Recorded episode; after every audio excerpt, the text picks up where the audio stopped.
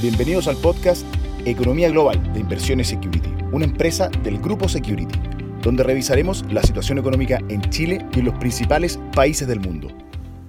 Hola a todos, bienvenidos. Soy Felipe Quasdorf, Portfolio Manager de Administración de Cartera de Inversiones Security. En esta edición analizaremos las distintas noticias que sacuden a la renta fija local y cómo entender el impacto que tienen en las tasas de interés y en nuestros portafolios. Todos hemos escuchado hablar de la alta inflación que estamos enfrentando, sea por efecto de los retiros de fondos de pensiones, problemas en la cadena de suministro o por el aumento de precios internacionales de alimentos, insumos y materias primas a raíz del conflicto entre Ucrania y Rusia. También ha sido noticia el aumento de la tasa de política monetaria por parte del Banco Central, la cual la incrementó en 150 puntos en su última reunión, hasta llegar a 7%, un nivel que no se observaba desde 2009. Dicho lo anterior, lo importante es tratar de entender cómo nos afecta esto a todos nosotros. Todo lo mencionado influye en las tasas de interés de mercado, impactando la rentabilidad de nuestras inversiones, por ejemplo, portafolios de renta fija, fondos mutuos o fondos de pensiones.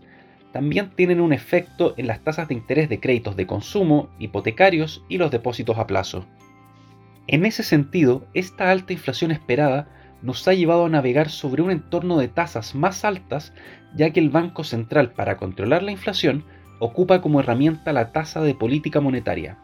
Por lo tanto, a mayor inflación esperada, el Banco Central toma una postura más restrictiva y eleva la tasa de interés con el objetivo de controlar el nivel de precios en la economía y así mantener ancladas las expectativas de inflación. Entonces, ¿podríamos decir que el aumento de 150 puntos en la tasa de política monetaria hará subir las tasas aún más?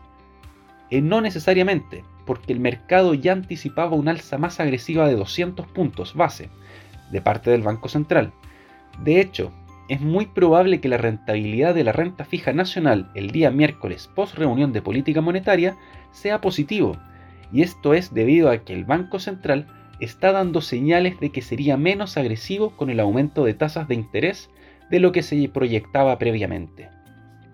Hoy en día nuestros portafolios tienen una alta exposición a instrumentos en UF, a la espera de los próximos datos de IPC, donde el mercado estima cifras elevadas debido a los altos precios de diversos productos a nivel mundial.